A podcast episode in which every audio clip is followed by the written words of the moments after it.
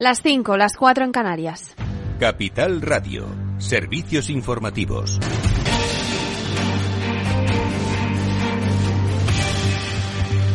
Muy buenas tardes. Desbloqueo parcial de la justicia. El Tribunal Constitucional acaba de elegir a su nuevo presidente, el progresista Cándido Conde Pumpido. El exfiscal general del Estado ha obtenido los votos de todo el bloque progresista, a excepción de María Luisa Balaguer, que se ha votado a sí misma. Y en el plano político, continuamos aquí. Ciudadanos se juega su futuro en una refundación clave. ¿Cómo va la guerra en la sede nacional del partido en la calle de Alcalá? Lady Silva, buenas tardes.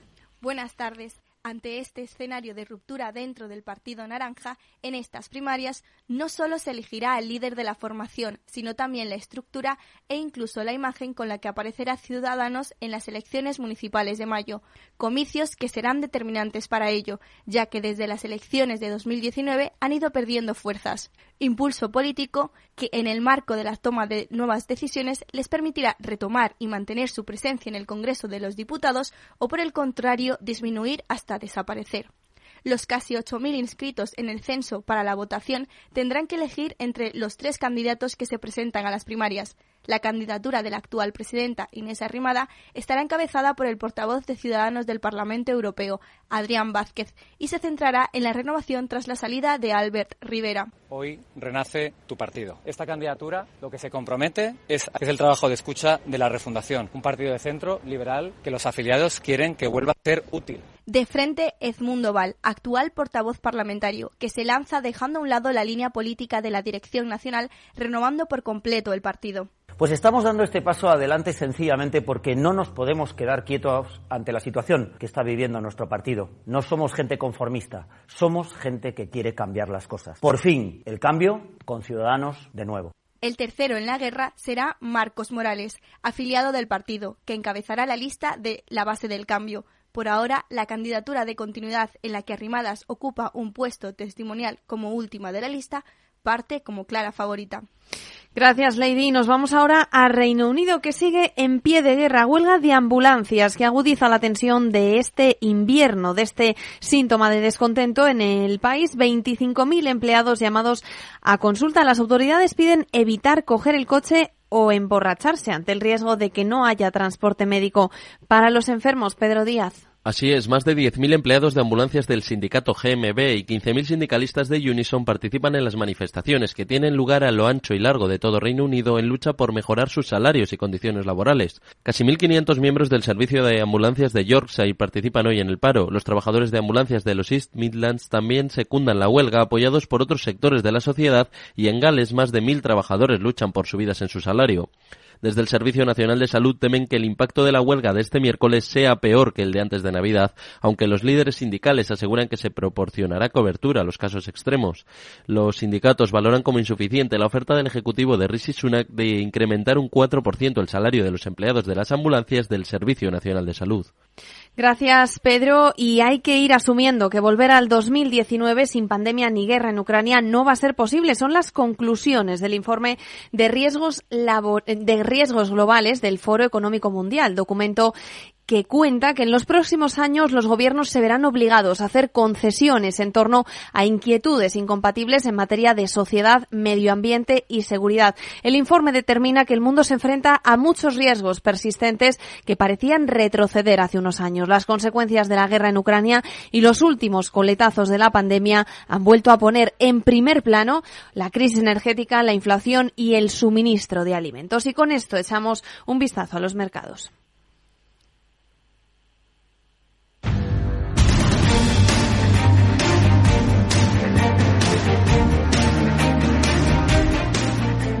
Y los mercados hasta ahora en tono positivo. El IBEX 35 sube un 0,20% en los 8.730. Europa en positivo. El DAX eh, gana un 0,99% en los 14.920 puntos. El CAC 40 de París gana un 0,79 en los 6.923 puntos. En el mercado de divisas, según las pantallas de XTB, el euro sube frente al dólar y ahora se cambia por 1,0755 unidades. Más información aquí en Capital Capital Radio en directo y en capitalradio.es.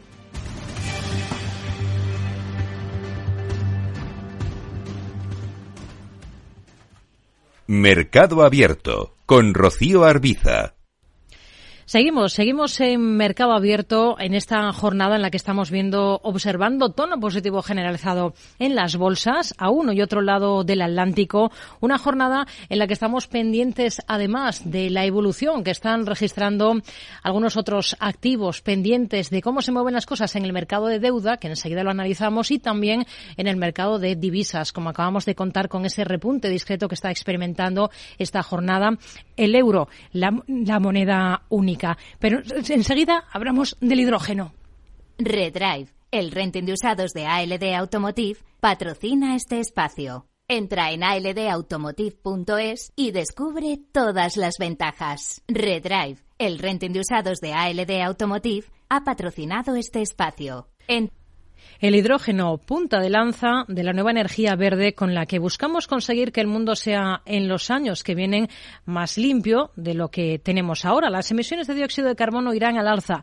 El calentamiento global es una realidad y la carrera por abanderar el liderazgo del camino que empieza a recorrerse por la relevancia del hidrógeno. Les contamos todos los detalles en esta industria con Javier Luengo.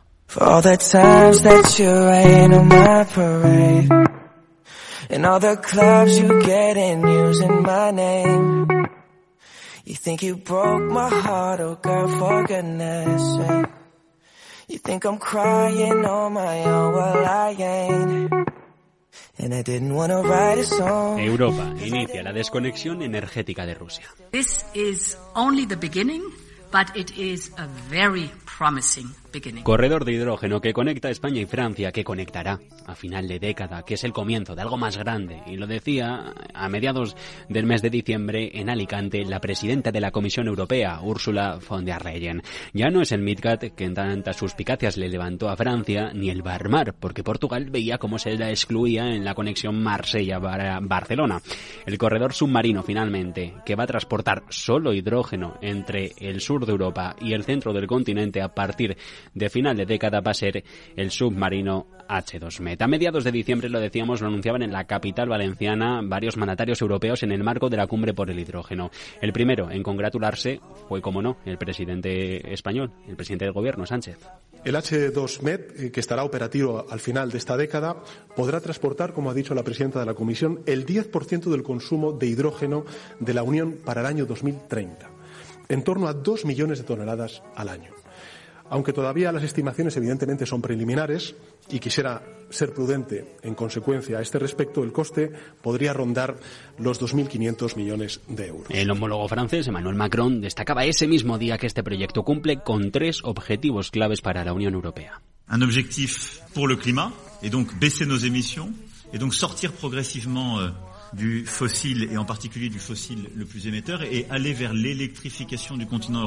El primer objetivo climático para, decía, acabar progresivamente con los combustibles fósiles y sustituirlos por el hidrógeno. Un segundo de industrialización e innovación para aumentar la competitividad y una tercera meta centrada en la autonomía estratégica y producir al máximo sin depender de nadie. Punto de luz para la revolución hacia lo desconocido. La Unión Europea avanza así hacia los cambios desde el fósil hasta el hidrógeno. La guerra de Ucrania, la crisis climática, nos espolean en un cambio de modelo de sistema en el año del adiós al gas y al crudo ruso, en el año de la inseguridad energética que ya va haciendo mella en las cuentas de Bruselas.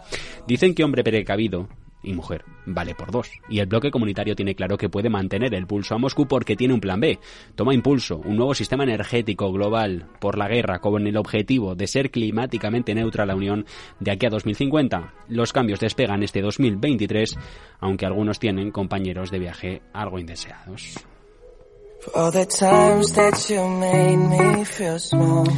En cualquier caso, si en algo están de acuerdo expertos y legisladores, activistas y cada vez más usuarios, es en el papel central que van a tener las renovables en el ejercicio en el que entramos, porque se sabe que funcionan y aquí existen varias derivadas. La fotovoltaica impulsa el autoconsumo, almacenamiento y distribución. La eólica, con el auge de la flotante, y el último proyecto está el de Iberdrola, la española, ligada a producir un hidrógeno verde aún en estado embrionario, y la termosolar, como en el hidrógeno, eh, el esfuerzo se va a centrar sobre todo en rebajar los costes de producción. Contexto en el que la Agencia Internacional de la Energía prevé que la solar supera el carbón de aquí a un lustro. El susto.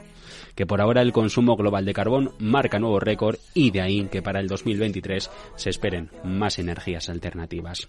El último boom, eso sí, se ha vivido hace relativamente poco en el éxito de las investigaciones sobre la fusión nuclear un rayo sobre el reloj de la torre y desde entonces no funciona. Es oficial, ya el Laboratorio Nacional Lawrence Livermore de California daba un paso de gigante a mediados del último mes del pasado año para la humanidad con un pequeño dato que nos va a cambiar la manera que tengamos de ver el mundo de aquí a unos años. El caso del megajulio. ¡Has desintegrado a Einstein! Cálmate, Marty, no he desintegrado nada. La estructura molecular de Einstein, como la del coche, está completamente intacta.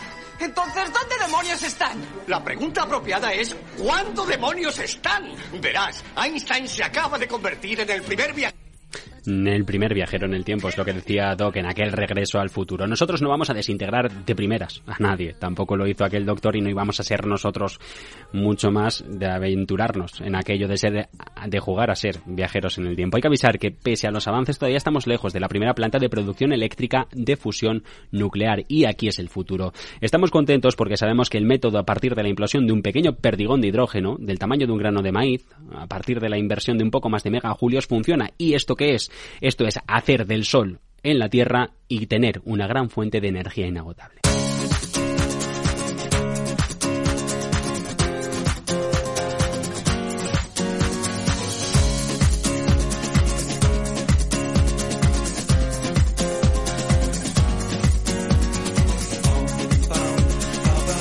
Aunque más allá de todo esto, lo que de verdad nos importa hoy es el hidrógeno. Hace una década China utilizó los bajos precios, una vez más, para dominar la generación de energía solar, eliminando a los competidores occidentales justo cuando la demanda mundial de paneles solares comenzaba a dispararse. ¿Ahora qué está pasando? Pues lo mismo pero con el hidrógeno. Y el caso es que Estados Unidos y Europa están, estamos decididos a no permitir que suceda lo mismo con esta energía.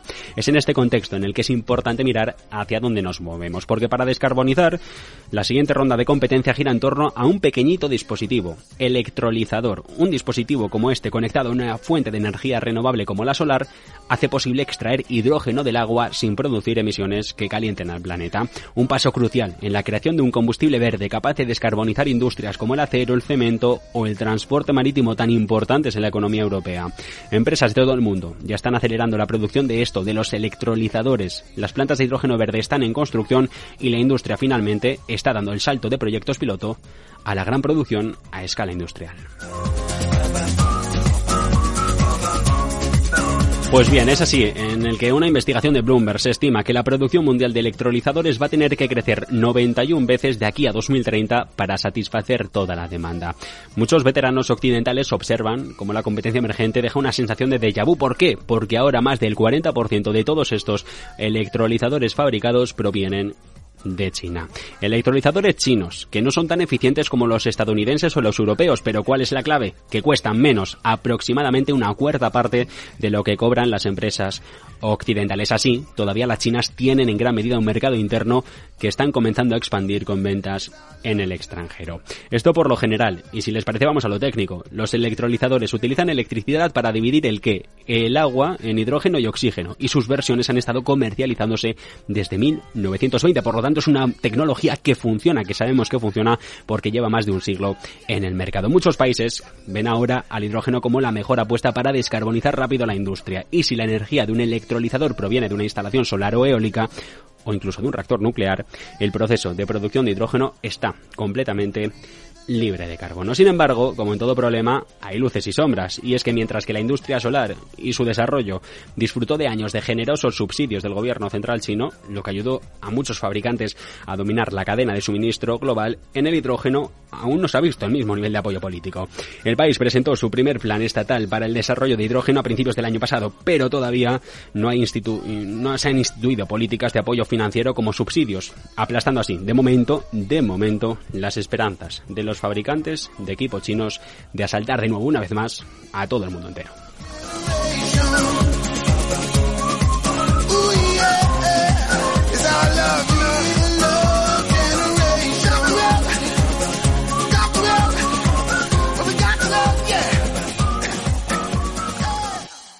Redrive, el renting de usados de ALD Automotive, ha patrocinado este espacio. Entra en aldautomotive.es y descubre todas las ventajas. Mercado Abierto, Capital Radio. Del hidrógeno, de esa apuesta por el hidrógeno de cara al presente y el futuro, vamos a poner el foco en otro asunto relevante esta jornada. ¿Dónde, Selena Niezbala? Hoy nos detenemos, eh, posamos el foco en Egipto, en concreto en su moneda local, la libra egipcia.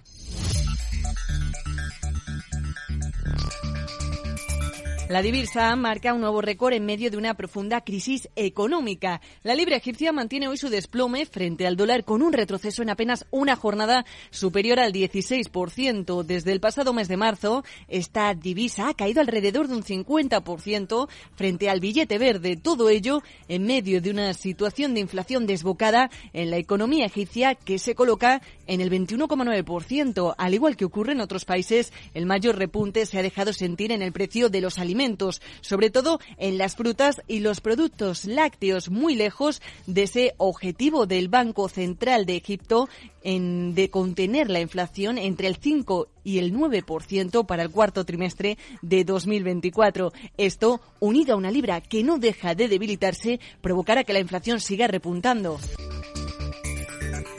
Esto no es un hecho aislado. Ya en octubre la libra egipcia se desplomó un 15% en una sola sesión con la decisión del Banco Central de Egipto de elevar sus tipos 200 puntos básicos hasta el 13,25% después de anunciar que había firmado un paquete de ayuda financiera de 3.000 millones de dólares con el Fondo Monetario Internacional. Los expertos consideran que todo esto es consecuencia de un programa de medidas de austeridad puesto en marcha por el gobierno egipcio desde 2016 que han estado por subidas de tipos y la devaluación de su moneda. Lo cierto es que Egipto se ha visto obligado a devaluar su divisa después de que la diferencia entre el precio oficial de ella y del mercado negro siguiera aumentando.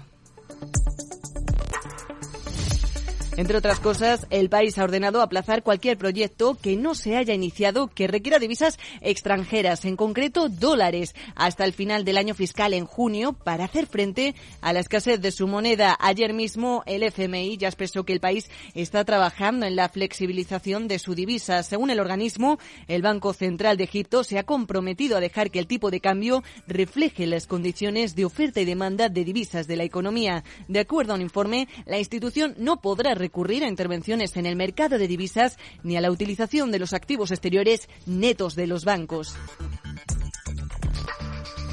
En líneas generales, la depreciación de la libra egipcia frente al dólar está justificada y a estas horas se cambia por 0,034 dólares.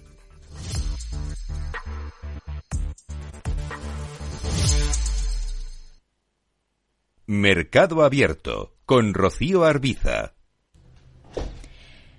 Toca seguir analizando los diferentes mercados. Vamos a mirar ahora al mercado de divisas. Lo vamos a hacer con Darío García, analista de XTV. Hola Darío, ¿qué tal? Muy buenas tardes. Buenas tardes, Rocío, ¿qué tal? Bueno, con de espera ante ese dato de IPC estadounidense de mañana, ¿no? Sí, desde luego no solo el dato de IPC de mañana en Estados Unidos será lo más relevante durante la madrugada, tendremos también el mismo dato de China, la economía que ahora mismo también está poniendo eh, en jaque las expectativas de la tendencia del mercado y de la economía real. En el caso de la economía china se espera un incremento interanual de 0,2 eh, décimas, mientras que en el IPC estadounidense sí que se espera una corrección, tanto en el dato general como en el dato base, que corregirían relativamente 6 y 3 puntos, eh, 3 décimas de punto. Hmm. Hoy ha hablado el gobernador del Banco de Francia y miembro del Consejo de Gobierno del Banco Central Europeo, François de Villeroy. Dice que los tipos de interés oficiales deberían tocar techo en verano de este año, pero que mm, ese precio del dinero aún debe subir de forma significativa en los próximos meses. ¿Ustedes dónde ven el techo? Pues en este caso el techo lo situaríamos con cierta facilidad por encima del 3%. La pregunta es, si más cerca del 3,5 o si ligeramente por encima del 3%. Lo que nos comenta el, gobernador eh, Roy, lo que nos dice básicamente es que todavía eh, los efectos de las alzas en los tipos de interés no están reflejando el ritmo de reducción en la inflación de, de, la eurozona y que, por lo tanto, aunque pudiéramos seguir viendo alzas de tipos de interés hasta al menos la mitad del año, fecha en la que también se podría estimar que pudiéramos ver datos de, de Producto Interior Bruto que mostraran una recesión en algunas economías europeas hmm. o incluso en Estados Unidos, pero que lo que indica es que en las próximas reuniones durante los próximos seis meses, al menos como mínimo, en cada una de ellas deberíamos ver una subida de 25 puntos básicos. ¿Eso qué quiere decir? Que en ninguna de las decisiones durante los próximos seis meses se van a dejar los tipos sin ningún tipo de movimiento. Ha hablado hoy también de este asunto el máximo responsable del Banco Central, Central finlandés, Olli Rehn. Dice que el BCE aún debe subir los tipos significativamente en sus próximas reuniones para frenar la inflación. Y hoy tenemos que estar pendientes de la libra egipcia por ese fuerte desplome de su cotización frente al dólar. Acabamos de situar el foco justo en el programa en la grave crisis económica que atraviesa el país árabe. ¿Cuál es el soporte ahora más importante para esta divisa?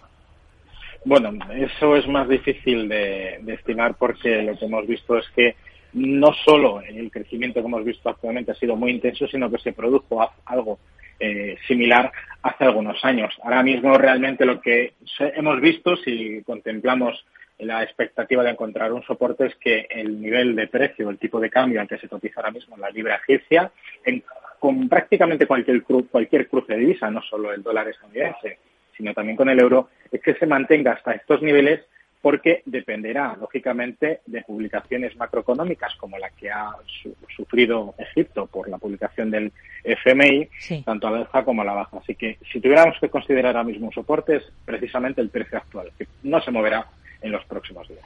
¿En qué tipo de divisas emergentes se fijarían ustedes ahora mismo y por qué?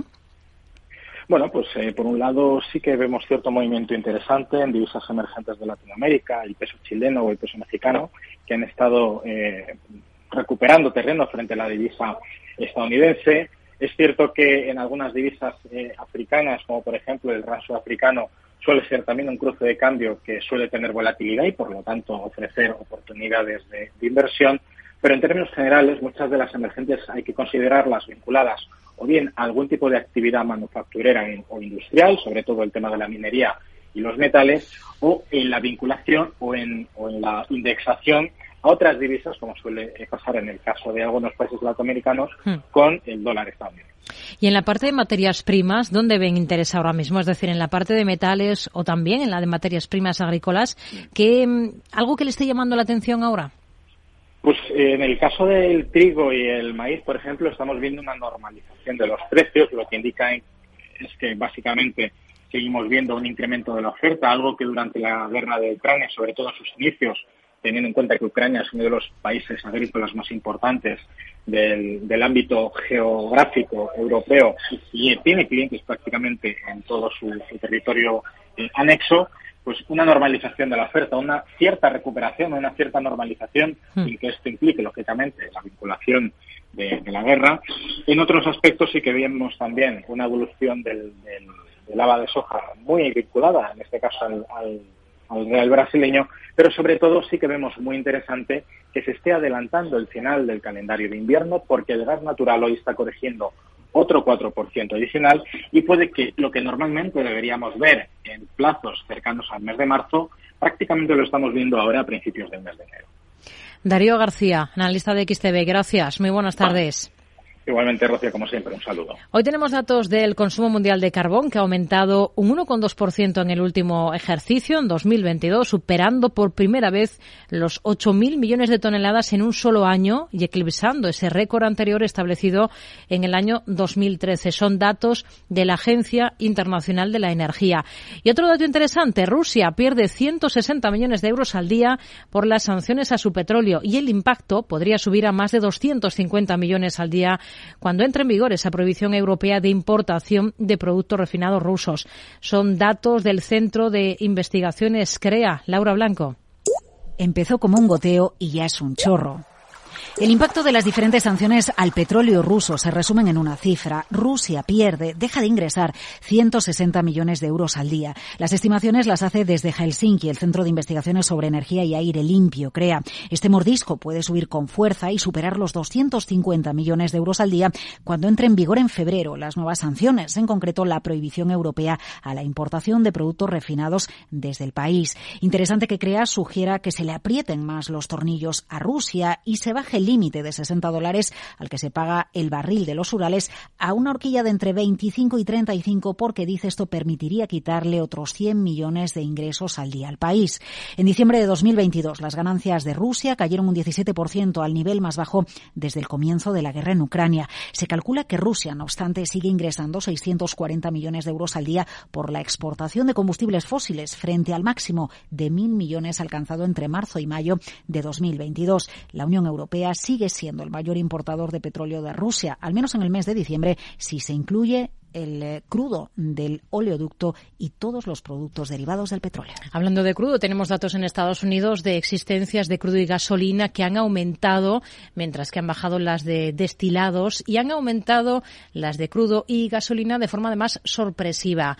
Eh, ¿Cuánto? Pues los inventarios de crudo crecen en 19 millones de barriles en la última semana, la terminada el 6 de enero, más de 439,6 millones de barriles. Los inventarios de gasolina también aumentan en este en este caso, en 4,1 millones de barriles en esa semana. Hoy tenemos a los precios al de referencia en Europa, al Bren, el futuro para entrega en marzo, subiendo más de un 2%. También el eh, petróleo de referencia en Estados Unidos, el West Texas, está subiendo por encima del 2% hasta 76,72 dólares ahora mismo. Si echamos un vistazo a las divisas, ligeros avances hoy para el euro, para la moneda única, que se cambia por cotas de 1,0751 unidades según las pantallas de XTB. Selena. Si inviertes en bolsa y no conoces a XTB, es muy probable que estés pagando de más. Atento, con XTB comprar o vender acciones y ETFs no tiene ninguna comisión hasta 100.000 euros al mes. ¿Vas a seguir pagando comisiones en tus operaciones de bolsa? Eso es algo del pasado. Entra ahora en xtb.es, abre tu cuenta totalmente online y empieza a invertir en tus empresas favoritas sin costes. ¿A qué esperas? Más de 550.000 clientes ya confían en XTB, un broker muchas posibilidades xtb.com. A partir de 100.000 euros al mes la comisión es de 0,2%, mínimo 10 euros. Invertir implica riesgos.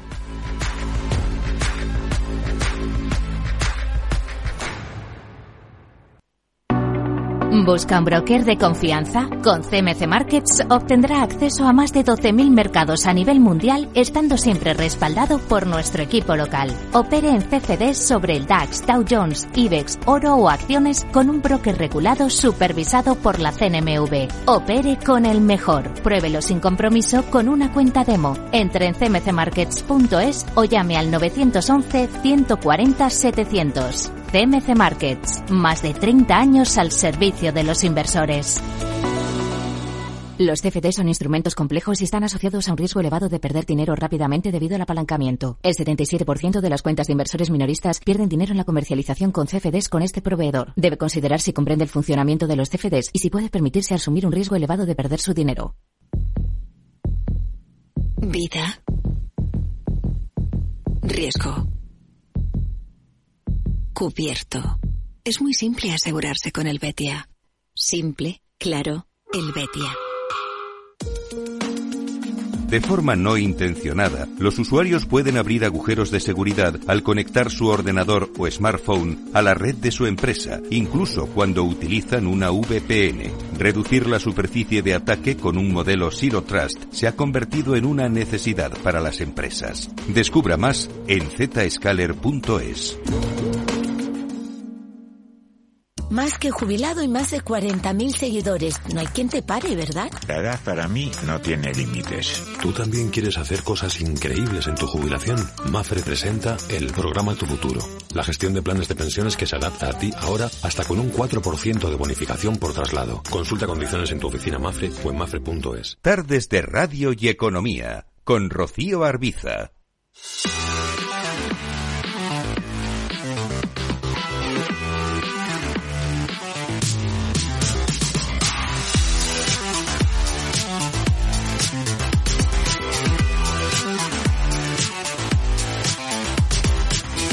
Comprobamos cómo están las cosas, cómo está la situación en el mercado de deuda, en el mercado de renta fija y lo hacemos de la mano de Javier Domínguez, gestor de Auriga Bonos. Hola Javier, ¿qué tal? Muy buenas tardes.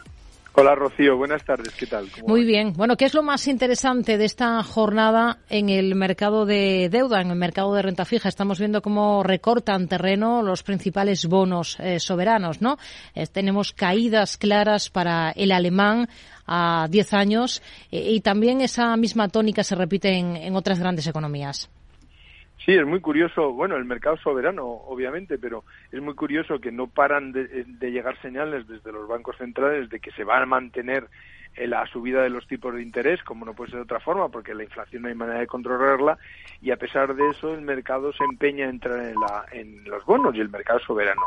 De hecho, estamos viendo, como tú muy bien apuntabas, unos recortes en las rentabilidades de los bonos, que es porque está entrando dinero a la compra. Entonces, eh, no para de entrar eh, nuevo capital para invertir en, en la renta fija. Y eso produce porque efectivamente la gente considera que son niveles atractivos y que no puedes perder ese tren de los eh, tipos de interés eh, atractivos. Entonces, de hecho, en la apertura esta mañana, a media mañana, había estaba el boom alemán al 2,23, el 10 años, mm. y ahora está al 2,18. Es una caída sustancial en las rentabilidades. Lo mismo ocurre también con la deuda. Bueno, la española estamos más o menos en los mismos niveles, eh, pero también ha habido un recorte, también de eso, cinco puntos básicos, e, y la americana está tal y como estaba esta mañana al 3,57. De manera que independientemente de lo que dicen las, eh, las, eh, los bancos centrales y los especialistas, a pesar de eso, hay entradas de forma masiva en los bonos. Eh, bien, pues esto es lo que tenemos. Es verdad que hoy es un día de optimismo en los mercados porque también la renta variable está toda subiendo, con lo cual digamos que es una buena dinámica. Vamos a ver cómo acaba mm, cuando salga el dato mañana de la inflación americana, que mm, hay un poco opiniones para todos los gustos, ¿no? En definitiva, veremos, eh, a lo mejor es el día de antes y luego veremos mañana a ver cómo reacciona el mercado. ¿Es de los que espera en todo caso que la renta fija sea el activo estrella de este ejercicio? Por supuesto, eh, así es. Lo que pasa es que hay que andar con mucho cuidado. Yo, desde luego, eh, vamos a ver, eh, hoy se ha publicado la inflación de la OCDE y es un 10,3 en el mes de noviembre, ojo, eh, un 10,3. Quiere decir que la OCDE todos los países desarrollados, entre todos sumamos un 10,3 de inflación. Es una inflación elevadísima. Quiere decir que mm, y que la y que el único instrumento que hay para eh, bajar la inflación son las subidas de los tipos de interés. Y insisto que no paran de llegarnos señales y avisos desde los bancos centrales y a pesar de eso, bueno, pues vamos entrando. Yo creo que hay que ser muy taimado a la hora de invertir o hay que ir haciendo en todo caso una cartera de manera progresiva, pero por supuesto la renta fija va a ser a lo largo de todo el año 2023 un activo que hay que tener un seguimiento muy cercano a él. ¿Por qué? Pues porque efectivamente llegará un momento donde encontraremos un pico eh, yo calculo que tal y como van las cosas estará entre eh, en el segundo trimestre de este año. De momento vamos a ver cómo se van comportando porque las, eh, también es verdad que las inflaciones las vamos a ver bajar porque de alguna forma eh, como se compara año contra año, pues como ya subió el año pasado, pues en el momento en que encontremos ese paralelismo mm. se van a temperar un poco las inflaciones. De hecho, lo que el señor Sánchez, nuestro presidente, dice del gobierno, dice que ahora somos la que tenemos la más baja inflación de Europa es por porque fuimos los primeros en tener la inflación alta. Entonces, como se va haciendo la comparación año contra año, no es que la tengamos baja, sino que vamos restando año contra año y como fuimos los primeros en tenerla alta, pues ahí estamos. ¿no? Es hmm. decir, pero va a seguir subiendo los tipos de interés y yo creo que el punto donde habrá que entrar, sí o sí, será en el segundo trimestre, que estarán las cosas más equilibradas. Tenemos el foco puesto en el sector financiero. El BVA es noticia por la última emisión de cédulas hipotecarias que, que ha lanzado. Eh, no sé si tendría deuda de esta entidad en cartera y también de CaixaBank, que viene a llevar a cabo su primera emisión en dólares. Pues em, eh, ambas dos son muy interesantes. La del BBVA porque es una cédula hipotecaria que tiene un nivel bajísimo de riesgo, porque lo que se hace es que se selecciona unas, unas carteras de hipotecas del banco de, de máxima eh, solvencia y por tanto lo que lo refrenda es muy interesante. Son, son, o sea, riesgo bajísimo. Dicho eso, el spread que va a pagar, según se ha publicado, de 32 puntos básicos sobre el mid-swap, da una rentabilidad quizá no tan atractiva, ¿no? Sobre todo teniendo en cuenta cuáles son las circunstancias. Yo creo que está muy bien porque el BBVA lo que hace es que desatasca su cartera y en el términos de los activos y los pasivos de su balance y además coge liquidez. Entonces está muy bien. Todavía no se ha dicho exactamente, no, no, no hemos conseguido saber cuánto se va a emitir. Pero bueno, es una gran emisión y riesgo bajo, pero es verdad que rentabilidad baja. Sí que es mucho más interesante la que has citado de CaixaBank, que es una emisión de 1.250 millones con un cupón del 6,24 en dólares. Y no tanto, bueno, y es, es atractiva por muchas cosas. Primero por el emisor, que no es tan habitual. Segundo, por la divisa, porque lo tenemos ahora mismo, el cambio euro-dólar está en el máximo de nueve meses, es decir, el 1,075, que es como tenemos ahora el euro contra el dólar, es un punto fantástico. Si, si partes de los euros, es un momento fenomenal para entrar en dólares porque te van a dar más emisión. Y luego el margen, que como lo mismo que me quejaba del margen del BBVA, en este caso el margen es 150 puntos básicos sobre el Tesoro americano. Por eso el cupón es del 624. De manera que mm, bueno, muy interesante la emisión de CaixaBank, sinceramente, mucho más, ¿no? Eh, teniendo en cuenta ese, esa posición del dólar. Pero es verdad que como es una emisión a seis años, hay que estar muy atento a ver cuál es la evolución del dólar. Se parte de un buen momento, pero luego veremos a ver por dónde van las cosas. Hmm. Nos quedamos con ello, con este análisis. Javier Domínguez, gestor de Auriga Bonos. Gracias. Muy buenas tardes. Muchas gracias, Rocío. Un abrazo. Análisis de lo que ha dado de sí esta jornada en el mercado de deuda, mientras tenemos algunas otras compañías que son noticia, por ejemplo, Electrolux, porque anticipa pérdidas de 179 millones en el cuarto trimestre de 2022 y también en el sector financiero británico tenemos noticia porque la entidad Standard Chartered está explorando alternativas estratégicas con respecto a su división de aviación. Ha puesto a la venta esta división de aviación según confirma la compañía en un eh, comunicado. Representa en torno, eso sí, solo al 2% de los ingresos totales del grupo, de acuerdo con las cuentas de 2021, que son las últimas completas.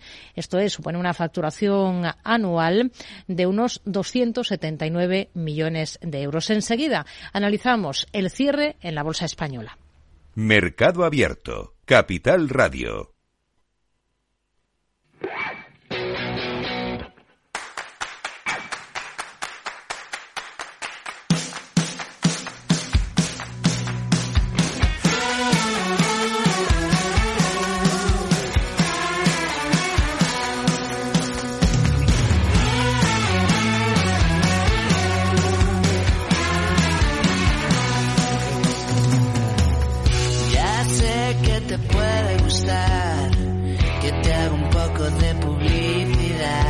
Vamos a analizar lo que ha dado de sí esta jornada. Vamos a mirar a la bolsa española de la mano de Carlos Ladero, analista de GPM. Carlos, ¿qué tal? Muy buenas tardes. ¿Qué tal? Buenas tardes. Bueno, ¿qué le parece lo que hemos visto esta jornada, esta jornada previa o en víspera de ese dato al que todo el mundo está esperando mañana, ese dato de IPC en Estados Unidos? Bueno, yo creo que como bien dices, ¿no? Eh, planos, bien. La verdad es que, que, el rally que lleva muchos valores esta primera semana de mercado, ¿no? Estos primeros días, la verdad es que, que, que, le, que le resta valor, ¿no? Lo que casi queda, queda de año. Hemos visto valores sobre, sobre todo IBEX 35, ¿no? Eh, en algunos casos, como el caso Banco BBVA, ¿no? Que, que prácticamente, pues, pues, bueno, pues ya casi han cubierto objetivos, ¿no? Que teníamos antes de acabar el año. Y, bueno, pues ahora paciencia, ¿no? Que, que, que el mercado americano sigue estando más rezago que el europeo y, bueno, yo creo que tampoco le vamos a dar mucha importancia al dato IPC y, y, sí que creo que tenemos que seguir viendo los bonos, ¿no? Es sorprendente, todo lo que seguimos, ¿no? Que las letras del Tesoro español el otro día subastaran prácticamente casi en tres, no a un año. Pero que ahí está la gracia, ¿no? Y ahí está el problema, ¿no? Que tiene muchos factores de renta variable. Hmm. Tenemos algunos nombres propios muy claros en la jornada de hoy en la Bolsa Española. Uno de ellos es el de CaixaBank, porque ha dado un vuelco en su cúpula directiva. Ha cesado a Juan Antonio Alcaraz, hasta ahora máximo responsable del área de negocio, también era la mano derecha del consejero delegado, Gonzalo Gortázar, que le, al que le había acompañado durante la transformación del banco en los eh, últimos años. ¿Cómo hay que interpretar estos movimientos, estos cambios en la estructura de, de CaixaBank? Cuéntenos. Bueno, yo creo que son momentos, movimientos naturales, ¿no? Yo creo que van al final, el problema que viene de, tantísimas fusiones, de tantísimas operaciones corporativas, donde al final se ha ido incorporando gente de las anteriores compras que, se estaban haciendo, eh, ha pasado en otros bancos, ¿no? Que, que, bueno, que, es el momento. Yo creo que, los SIP famosos o, las, las, fusiones de entidades, el, el Big to Fall ya, ya está prácticamente 100% cerrado, ¿no? Y ahora toca, pues bueno, pues crear consejos de administración para poder gobernar estos grandes bancos, ¿no? A futuro y no simplemente, pues por un tema de, de, de know-how por adquisición, ¿no? Donde al final tenía compañías que incorporar a consejeros de, de otras entidades. Entonces, bueno, yo creo que son movimientos lógicos, ¿no? Y, tampoco creo que vayan a influir, mucho en la continuación de CaixaBank. Tenemos también la marcha de Tobías Martínez como consejero delegado de Celnex. En este caso, dimite, dice que para dar paso a una nueva etapa. ¿Qué nota le pone a la suya al frente de, de Celnex? Pues bueno, pues si lo, lo, lo, medimos por la verdad es que la nota no, no, debería ser muy buena. Eh, yo creo que al final es lo que, lo que ha hecho, bueno, pues ya después la adquisición de Telefónica, ¿no? Es, ir vendiendo los activos que, que tengan mayor valor y, poquito más, ¿no? Ahora, ahora toca, ¿no? El rentabilizar lo que se han quedado, ¿no? Y, si realmente lo, lo que tienen eh, merece la pena, ¿no? Y, vale los múltiplos que se están pagando. Entonces, bueno, eh, esperemos que el nuevo consejero, ¿no? Mire más hacia adelante, ¿no? Y a, y a, hacer crecer la compañía, ¿no? Que a, a maximizar el beneficio de lo que se habían quedado Hoy hemos escuchado a la presidenta de Redella, Beatriz Corredor, en el foro Spain Investors Day. Ha defendido el papel de España como motor renovable de Europa. Esto permite, dice, contar con precios de la electricidad más bajos que los que vemos en otros países de nuestro entorno. Para el valor, ¿qué, qué visión tiene ahora? Pues hombre, vamos a ver, aquí hay que diferenciar muchas cosas. Yo creo que sí que es cierto que España invirtió y ha invertido mucho en renovables, ¿no? Creo que además hemos subvencionado y en ese momento se subvencionó mal, de que prácticamente todos los fondos internacionales estén en pleitos no con el Estado español y que ahora mismo, pues bueno, pues yo creo que, como bien dice, yo creo que el camino es bueno. Eh, no es cierto, ¿no? Que al final paguemos menos menos dinero por la energía, por, por tener mayor mayor número de, empresas o, de producción en renovables, lo, pagamos porque la estamos subvencionando, ya la pagaremos más tarde. Pero sí que es cierto, bueno, que hemos hecho un trabajo que muchos países no han hecho y que en algún momento se, debería verse, ¿no? Aquello referenciado y, reflejado en los, en los, en los recibos, por lo menos, de cada, de cada, de cada consumidor. Pero bueno, eh, como digo, yo creo que el trabajo es bueno, ¿no? No creo que, que, realmente aquello justifique, ¿no? Que nosotros paguemos menos. Yo creo que al final hay una intervención estatal de, cuidado. Y yo creo que aquí la clave en España siempre está la regulación, ¿no? Si conseguimos una regulación a nivel legal, ¿no? Que, que de cierta estabilidad, pues sí que es cierto que España será un país, ¿no? Pionero y que creo que, lo puede hacer muy bien en los próximos años. Si seguimos regulando un poco en función de lo que digan los grandes grupos energéticos, pues quizá tengamos un problema, como lo estamos teniendo desde hace años. Sigue, hemos visto esta jornada, el impulso en Solaria, liderando las alzas prácticamente del IBEX. ¿Qué potencial le ven ustedes al valor? Pues seguimos fuera. Yo creo que al final Solaria sigue siendo volatilidad mucho tiempo, a pesar de estar en el 10 35, ¿no? Pero hay compañías más interesantes si queremos apostar por renovables, ya hemos hablado muchas veces, ¿no? Yo creo que hay valores pequeñitos, como ser el caso IDF, o, valores más grandes o compañías más grandes como puede ser Acciona, ¿no? Que creo que tienen mayor potencial, ¿no? Que lo que es Solaria, que, al final tiene, tiene, como digo, insisto, es demasiada volatilidad, ¿no? Dentro del valor y incertidumbre. Y en SACIR hemos visto hoy que, ha corregido, que ha estado entre las más castigadas del IBEX. No sé si serían compradores del título, como Goldman Sachs, que hemos visto en eh, las últimas horas que ha elevado peso en la compañía hasta el 5,1%.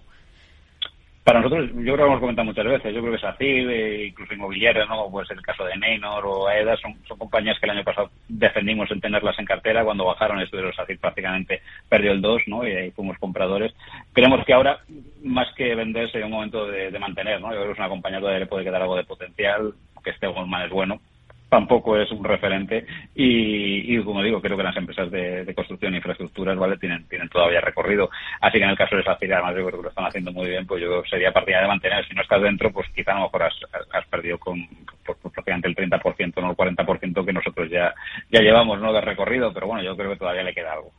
Carlos Ladero analista de GPM gracias. Muy buenas tardes Hemos visto cómo al final el IBEX ha terminado con una subida del 0,16% en 8.712 puntos. Les recuerdo que vamos a tener consultorio de bolsa esta tarde, que será con Gerardo Ortega, colaborador de CMC Markets, y que si quieren ir planteando sus dudas, pueden intervenir, por ejemplo, si nos llaman al 91 283 33 33, 91 283 33 33. Pueden enviarnos esas cuestiones por correo a la siguiente dirección oyentes arroba capitalradio.es o pueden dejarnos notas de audio a través de WhatsApp en el 687 050 600 687 050 600. Tardes de Radio y Economía con Rocío Arbiza.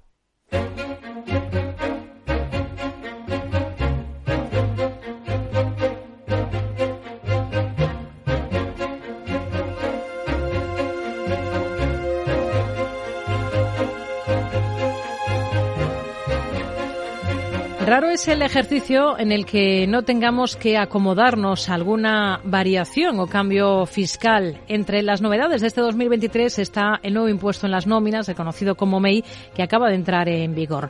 ¿A quién afecta? ¿De qué modo exactamente? ¿Qué debemos saber los asalariados con nómina?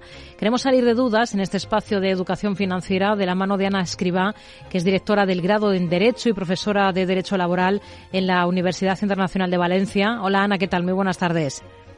Hola, Rocío. Muy buenas tardes. Bueno, se trata de un nuevo impuesto aprobado en la primera parte de la reforma de las pensiones y que ahora en enero de este año ha entrado en vigor. ¿Qué es el MEI? ¿En qué consiste exactamente y qué es lo que se persigue con este, con este impuesto? Bien, eh, el MEI es un nuevo mecanismo que viene derivado de una petición que realiza Europa a varios países en los que se prevé que pueda existir insostenibilidad del sistema de pensiones y España eh, se encuentra entre ellos. El MEI es el mecanismo de equidad intergeneracional y es una acción eh, directa mm, del diálogo social y del Pacto de Toledo, que lo que pretende es sustituir el factor de sostenibilidad que hasta ahora se venía implementando en nuestro sistema de seguridad social.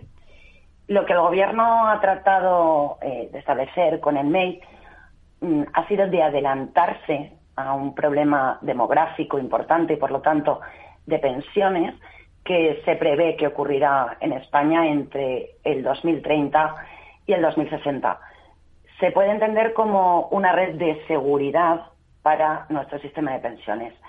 Eh, con el MEI lo que se va a establecer es un fondo de reserva que va a poder cubrir las desviaciones en el pago de pensiones en las próximas décadas si bien cabe destacar que se trata de una acción temporal con una duración prevista eh, de 10 años y que además se activará solo en caso de ser necesario y de forma paulatina.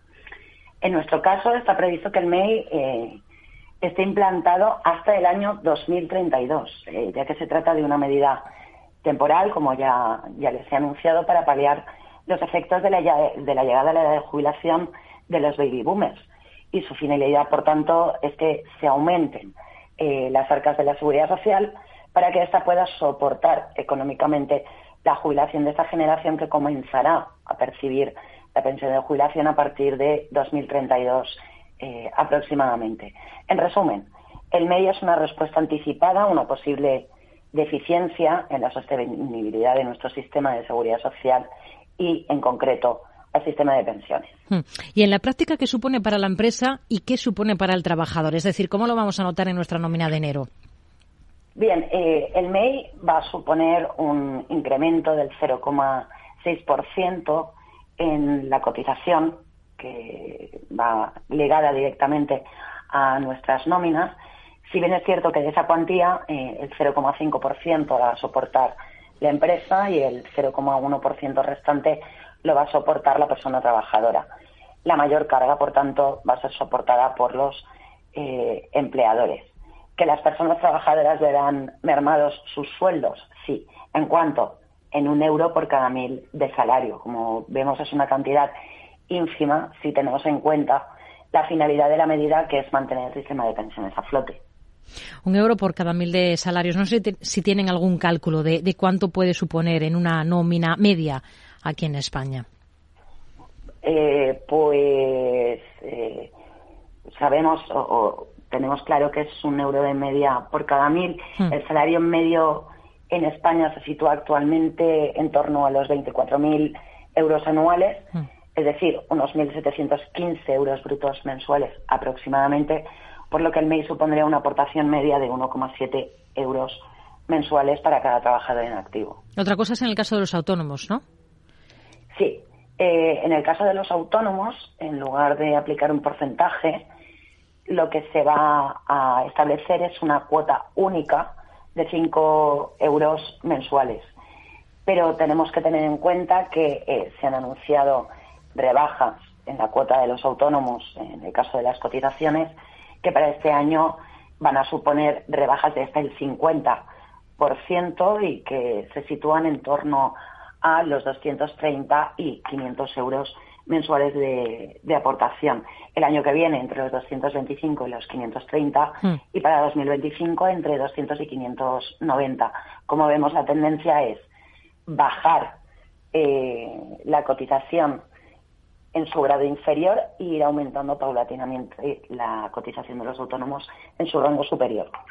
¿Y en qué se diferencia el MEI, el mecanismo de equidad intergeneracional, de lo que había anteriormente, que nos ha dicho al principio, del factor de sostenibilidad? Eh, el factor de sostenibilidad eh, se introdujo con, con, la reforma de pensiones en 2013. Eh, lo que pretendía era mmm, generar un mecanismo que consiguiera de forma efectiva una equidad intergeneracional que mmm, sería revisado de forma periódica. El factor de sostenibilidad realizaba el ajuste de las pensiones en función de la evolución de la esperanza de vida de las personas en España estableciendo un coeficiente reductor sobre las pensiones que suponía una reducción de las mismas en el momento de la jubilación y que era elevado. Por tanto, al final parte de la carga de la sostenibilidad del sistema de pensiones de la seguridad social recaía en la figura de los pensionistas. Lo que pretende el nuevo eh, mecanismo, el mecanismo de equidad eh, intergener intergeneracional, es introducir otra serie de indicadores que en, el conjunto mejore la situación. La gran diferencia entre el mecanismo de equidad intergeneracional y el factor de sostenibilidad se basa fundamentalmente en que el primero genera eh, equidad intergeneracional, valga la redundancia, es decir, todos aportan en la misma medida, independientemente de la edad que tengan, mientras que en el segundo se sobrecargaba a las generaciones más jóvenes. El mecanismo de equidad intergeneracional pretende ser la garantía de poder adquisitivo de las pensiones y un refuerzo de sostenibilidad del sistema que forma parte del primer paquete de medidas de reforma del sistema de, de pensiones. Ambos establecen criterios temporales diferentes, ya que el primero de ellos se basa en la variación de la esperanza de vida con una fecha tope eh, fijada en el año 2060 y el segundo sabemos que a priori finalizará en el año 2032, ya que se trata de una medida temporal para intentar paliar la llegada de los baby boomers, como os he dicho antes, a la edad legal de jubilación. A lo largo del tiempo parece que el mecanismo de equidad intergeneracional va a suponer una aportación de fondos mayor que la que estaba previsto que supusiese el factor de sostenibilidad. Hmm. Ana, ¿qué, ¿qué, otras novedades fiscales, ya que estamos, destacaría que han llegado con, con este ejercicio, con este 2023? Eh, bien, en, en, materia de seguridad social, desde luego, el MEI es el centro de la reforma del sistema de pensiones, pero en el mismo sentido existen otro tipo de medidas que, que consisten en desincentivar la prejubilación, que las pensiones, por ejemplo, queden ligadas al IPC o una eh, posible modificación en el cálculo de las bases de cotización que afectará sobre todo a las jubilaciones anticipadas. Nos quedamos con ello. Ana Escriba, directora del grado en Derecho y profesora de Derecho Laboral en la Universidad Internacional de Valencia. Gracias por su claridad con nosotros en este espacio de educación financiera. Muy buenas tardes. A vosotros, Rocío, por contar conmigo. Muy buenas tardes. Tardes de Radio y Economía con Rocío Arbiza. Estamos hablando de educación financiera. A la hora de invertir es clave, sobre todo si se hace, si se invierte con apalancamiento, como es el caso de la inversión con CFDs. Hablamos de ello con Luis Francisco Ruiz, analista de CMC Márquez. Luis Francisco, ¿qué tal? Muy buenas tardes. Muy buenas tardes, Rocío. Bueno, y una de las máximas justo que tienen ustedes es eso, ¿no? La formación a, a los clientes. ¿Cómo articulan esa formación en CMC Márquez? Cuéntenos un poquito. Bueno, sí, la formación es clave, como bien has comentado, y a la hora de articular la formación por parte de CMC Markets, eh, creo que tenemos eh, dos patas que son importantes. Una que es la autodidacta, que cualquiera puede acceder a nuestra página web, eh, poniendo CMC Markets España en cualquier buscador y enseguida, pues bueno, pues ahí puede hacer parte de sección de formación, noticias y análisis y webinarios y seminarios. Y luego tenemos otra parte que es un poquito quizás más diferencial, que es una formación individualizada o lo que llamamos one-to-one, ¿no? que donde los interesados en aprender pues la plataforma Next Generation o aprender qué son los CFDs, eh, pues bueno, se pueden poner en contacto eh, con nuestro con nuestra empresa en soporte clientes arroba cmcmarkets.es y a partir de ahí, pues bueno, les enseñamos eh, de forma individualizada en función a su nivel y resolvemos las dudas que puedan tener, pues eso, en torno a los CFDs, el producto en sí, que es el apalancamiento, etcétera. Hmm. Bueno, seguimos eh, enseguida con, este tema, pero hoy es un día de cambios importantes en varias compañías. Por ejemplo, también hemos conocido que Kerman Gaviola ha sido elegido nuevo director general de Siemens Gamesa aquí en España. Hay cambios en diferentes cúpulas directivas, también en CaixaBank, también lo va a haber en, Celnex. Em, seguimos con lo que estábamos con este tema de la formación esta semana, de hecho, tienen ustedes un webinario, mañana mismo, si no me equivoco, en el que van a abordar la importancia del timing. ¿Cuál es la importancia que debemos darle a esto a la hora de invertir? Bueno, al final, en los mercados, eh, la gran parte, hay grandes filosofías, ¿no? Que, muchas veces se confrontan, ¿no? Que una es, por un lado, pues una gestión un poco, un enfoque más pasivo, ¿no? De comprar y mantener unos activos, reducir costes, y pues bueno, es una, una filosofía. Y otra que es una parte un poco más activa, que es eh, pues bueno, comprar, vender, eh, etcétera, o mantener, pero con, con cierta forma con más dinámica. Y en este caso es cuando se empieza a hablar de timing.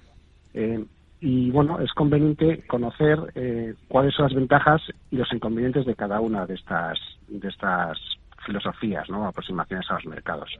las dos son válidas, ¿no? Y nosotros en la que vamos a, de lo que vamos a hablar mañana es estrategias de timing con momento. Y en este caso el momento es no, es más que un indicador que mide la fuerza que tiene un activo determinado en un periodo concreto. Y de eso vamos a hablar, es decir, de, aquellos activos que están más fuertes, eh, identificarlos y pensar que puede ocurrir que continúen eh, estando más fuertes. ¿no? Eso es eh, principalmente de lo que vamos a hablar mañana. ¿Hay, ¿Hay evidencia de que pueda funcionar, de que funcione mejor en un tipo de activos que en otros? Sí, sí, bueno, hay, hay una evidencia desde un punto de vista académico, se ha estudiado eh, el momento pues eh, en numerosos artículos. Eh, y luego bueno desde el punto de vista de la industria de la inversión el momento se utiliza pues de forma habitual. Lo que se denomina el factor investing no igual que se seleccionan acciones por, por rentabilidad por dividendo o por baja volatilidad también se seleccionan por por momento. Y en este caso donde en qué activos funciona mejor ese tipo de selección o, criterios o filtros de selección de acciones o activos. Eh, pues bueno, pues suele funcionar mejor en materias primas, en, activos más cíclicos, es decir, que tengan más volatilidad. Hmm. ¿Qué, indicadores piensa que son más adecuados para utilizarlos y para buscar los movimientos más fiables y encontrar un buen timing, que es de lo que estamos hablando, de lo que se trata para invertir? Sí, bueno, es verdad. Luego todos los movimientos no son iguales, ¿no? Y todos los marcos temporales tampoco son los más adecuados a la hora de identificar. Eh, bueno, de eso vamos a hablar en el seminario, ¿no? Porque hay muchos indicadores, como es el propio momentum, el propio rate of change, el outcome. Es decir, hay numerosos indicadores que muchos de ellos nos dicen lo mismo y que otros nos pueden presentar lecturas divergentes, ¿no? Intentar diferenciar cuáles son los mejores o en qué momentos va a la redundancia, utilizar unos u otros, pues de eso es lo que vamos a hablar en el seminario mañana. Hmm. Y también van a explicar conceptos clave como es el tema de los stops, ¿no? De los diferentes tipos de, stop, que, hay varios. ¿Qué nos puede adelantar? Bueno, el stop es clave para controlar el riesgo y, todo, todo estrategia, ¿no? De, ya sea de momento, o de rango o de tendencial, pues bueno, es saber cuánto está dispuesto a arriesgar eh, y determinar cuál es el stop de partida o el stop inicial. Y si en este caso la estrategia es direccional, como la que estamos comentando, planteando, que es la de momento, pues cuándo ir ajustando, ir acompañando el movimiento eh, que vaya realizando el precio. Eh, luego de eso también es lo que va a seminario que tenemos mañana, ¿no? también controlar un poquito el riesgo y saber acompañar al precio cuando, cuando va a favor. Hmm. Bueno, nos quedamos con ello, y eh, sobre todo con eh, esa importancia que tiene eh, formarse, la educación financiera, que es justo de lo que estamos hablando en este espacio cada miércoles nosotros, aplicado a diferentes asuntos. Hoy también al mundo de los CFDs. Luis Francisco Ruiz, analista de CMC Márquez. Gracias, muy buenas tardes. Muy buenas tardes, Rocío, muy amable.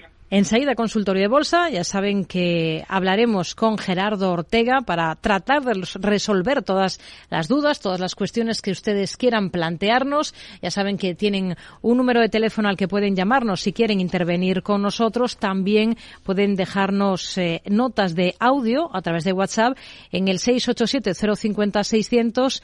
El teléfono es el 91 283 33 33 y también nos pueden escribir a oyentes arroba capitalradio.es.